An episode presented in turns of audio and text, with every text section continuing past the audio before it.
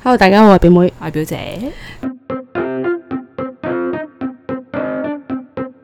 咁啊，呢排七師傅好 hit 啦，你有冇睇係啊，喎表姐？我睇咗前幾集，都幾好睇嘅前幾集。我一次過追晒咁多集，我覺得哦七師傅哇！你竟好好然咧睇。，應該係中意七師傅多過 Miwa，因 為你係一次過可以追得晒七師傅，我但係 I- 你追唔晒 Miwa。我想 講，我 IG 係 follow 咗七師傅，我都有 follow 啊。但係我冇 follow 咪 話。重點，我真係好中意七師傅啊！認真係，我我覺得佢無厘頭得嚟，帶到好多正面嘅信息，帶到俾我好多歡樂。工作上面有好多時同事都好繃緊嘅狀態。係譬如好忙啊啦，好忙嘅時候，同事都難免會有啲情緒會波動得好緊要。咁呢個時候，突然間同事就會講下七師傅啲金句啦。一講完之後，大家個氣氛好似我即 刻 唔同咗啊！！咁佢係咩咧？師傅愛你，因為任何時候都好似用得着咁啊。無論可能佢好忙嘅時候啦，我哋冧晒檔嘅時候啦，有啲阻滯啦，就同佢講唔緊要嘅，師傅愛你。好似成跟住係咪真係會個人好似緩和 peaceful 咗啊！真真係啊！但係就唔係話誒覺得搞笑嗰只唔嘅。係 嘅。哦，即係真係即係日常生活邊會係做飲食業，通常都會應付啲炒檔。炒檔嘅意思即係炒檔嘅咩忙 忙到甩碌啊，哦，即係好忙，好忙好忙嘅即時係候 peak。hour。同時都會難免燥底啊，有客人誒好多 request 啊，好多唔同嘅嘢啊，會令到同事會有啲心煩氣躁嘅情況。嗯突然間搞做唔唔掂切 啦啦，搞唔掂。突然間我就會好，以前咧我就會講，唉得嘅得嘅，勁嘅勁嘅，哦即係可能講啲鉗嘅鉗嘅咁搞笑嘅一個，緩和鉗啲嘅嘅，都 搞笑，好似蟹嘅感覺，即係諗起鉗嘅，因為日常用語你唔可以咁就會覺得好，嗯係啦好似好邊度冇事啫，好唔係啫諗啊嘛，咁突然間你可能講啲誒 can 嘅 can 嘅 can can can can 哦 can，即係好似搞笑啲咁誒樣出場之前大家要加咗打氣嘅嗰種感覺。嗯咁呢排我哋就講師傅愛你咁樣，師傅愛我，跟住就繼續繼續落力咁樣去做哦，即係就即係你完見到咗佢啦真心地平和你，係啦，臨開檔之前，臨炒檔之前，我哋就會大家打氣，練下七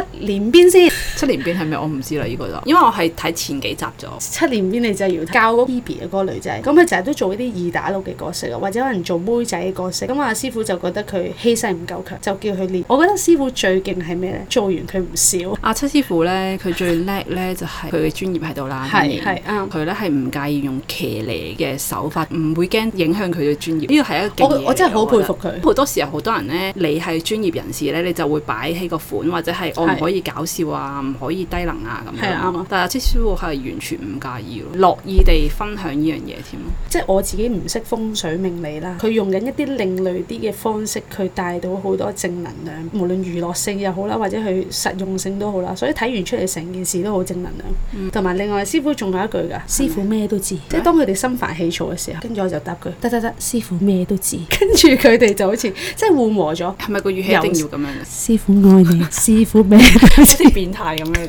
做緊嘢嘅時候喺個心度笑一笑咁嘛，繼續 做。成條 team 都大家都係由個心去覺得，啊我七師傅係帶到好多正能量啦。咁、所以我都好推嗯不過介咁大樣家講睇嘅，我覺得呢，睇呢個節目呢，一定係要撇開迷信嘅心先。係啱，因為如果你一迷信，即係你本身係好容易迷信一樣嘢嘅人呢，你就會覺得啊，原來咁簡單就可以做到嗰個效果係好啊，效果啦，即係例如我睇嗰集就係杜如風佢買嘢，好中意買衫，去到嗰間時裝店哦係嗰度，佢就七師傅就打啲衫啊嘛。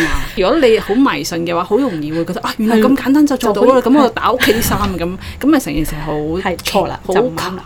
揩咯，成 件事係咪先？所以其實要帶住一個睇綜藝節目嘅心去睇心係咯，就唔好睇一個風水命理嘅心去睇呢件事咯。佢雖然係用騎呢去到做呢啲事，但係其實我睇到如風嗰集點解好睇，就係、因為我覺得佢真係帶咗好多嘅 message 出嚟嘅。雖然話係打件衫係好低能啦，但係佢係真係會令到人哋覺得其實買咁多嘢有咩用啊？咁不如就回饋翻社會啦。我覺得佢回饋翻社會呢件事係啊我都覺得係好，好係做到佢想帶個信息，嗯。令到呢件事更加有意義啦。我自己都會覺得嘅，我覺得做善事唔使同人講啦，嗯我自己會有呢個嘅諗法嘅。但係阿七師傅佢係好高調，佢好唔介意地講出嚟，佢係所有嘢都唔介意講出嚟，又唔會覺得佢攞善事嚟到做。即係加分題咁樣。係啦，其實冇咯，佢所有嘢都係咁高調，係啦，但係高調得嚟，佢唔係話要佢冇巴巴特閉登閉嗰喎，隻即係咯佢係啊好啦即係唔係要炫耀自己，係應咯，該好係咁樣似好講。由心而係發啦，係去啦做，真係有啲特色。撇除咗佢即係拍完 VTV 紅咗，跟住好多人揾佢賺好多錢，但係 at least 佢回饋翻社會呢件事，同埋佢個人亦都睇得出係幾真嘅，唔係嗰啲攞咗好多人嘅着數，或者攞咗好多錢之後就逃之夭夭嗰啲咧。